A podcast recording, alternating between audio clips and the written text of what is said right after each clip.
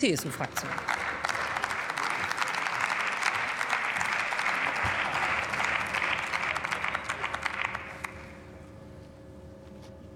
Sehr geehrte Frau Präsidentin, sehr geehrte Damen und Herren, liebe Kolleginnen und Kollegen, wir behandeln heute einen Antrag der AfD und der Antrag ist weder besonders neu noch besonders originell, aber das sind wir ja gewöhnt. Es handelt sich um eine Ansammlung von Fehlinformationen, von Irrtümern aber auch von Falschinformationen. Und deshalb werden wir den Antrag entsprechend ablehnen.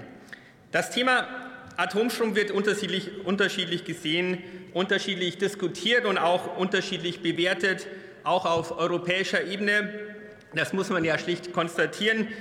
Aber zum einen wollen die deutschen Kraftwerksbetreiber diese Technologie im Moment nicht. Und zum anderen ist auch klar, Atomstrom ist eben nicht die günstigste Form der Energieerzeugung. Und übrigens ist es auch so, dass kein Versicherungsunternehmen der Welt Atomkraftwerke versichert. Marktwirtschaft sieht anders aus, liebe Kolleginnen und Kollegen.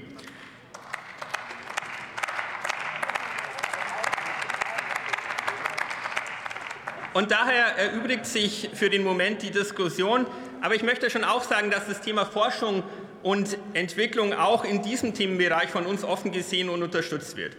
Unter der unionsgeführten Bundesregierung ging der Ausbau der Erneuerbaren massiv voran. Wir stehen bei annähernd 50 Prozent Erneuerbare im Strombereich, natürlich immer, natürlich immer im Schnitt. Und wir haben die Klimaschutzziele 2020 erreicht, 40 Prozent weniger CO2-Ausstoß im Vergleich zu 1990. Und wir haben, vom, wir haben das Wirtschaftswachstum vom Ressourcenverbrauch entkoppelt. Und man muss hier auch mal konstatieren, das waren wir und es waren nicht Sie, liebe Kolleginnen und Kollegen.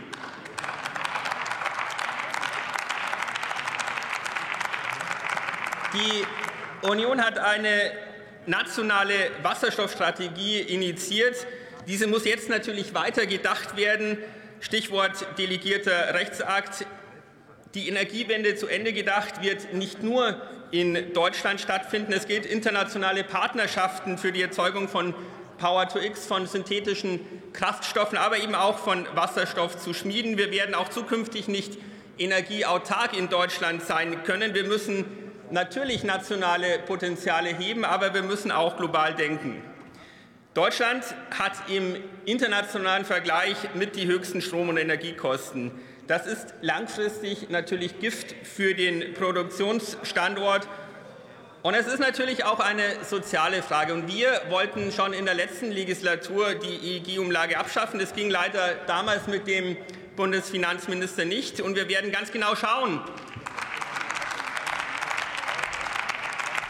Wir werden ganz genau schauen, ob und wie Sie die EEG-Umlage jetzt auch tatsächlich abschaffen wollen. Und Sie wollen ja einiges jetzt äh, in der Ampelkoalition, wenn man den Koalitionsvertrag auch liest. Aber das Wollen alleine, das wird nicht reichen. Wir werden auch ganz genau schauen, ob Sie und wie Sie die Dinge auch erreichen werden, liebe Kolleginnen und Kollegen. Und wir werden Sie, wir werden Sie an der Realität messen, meine sehr geehrten Damen und Herren.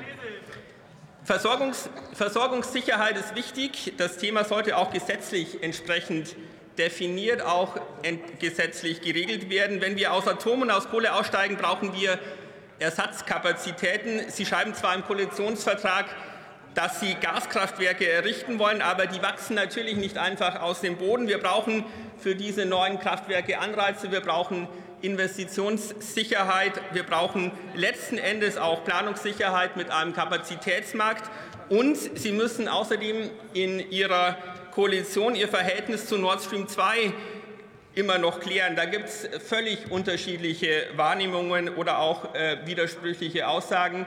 Auch daran werden wir sie messen. Klar ist für uns, wir brauchen weiterhin Innovationen, wir brauchen Technik, wir brauchen Anreize, wir brauchen einen massiven Ausbau der erneuerbaren Energien, aber eben auch Versorgungssicherheit und Bezahlbarkeit. Und dafür stehen wir. In dem Sinne herzlichen Dank.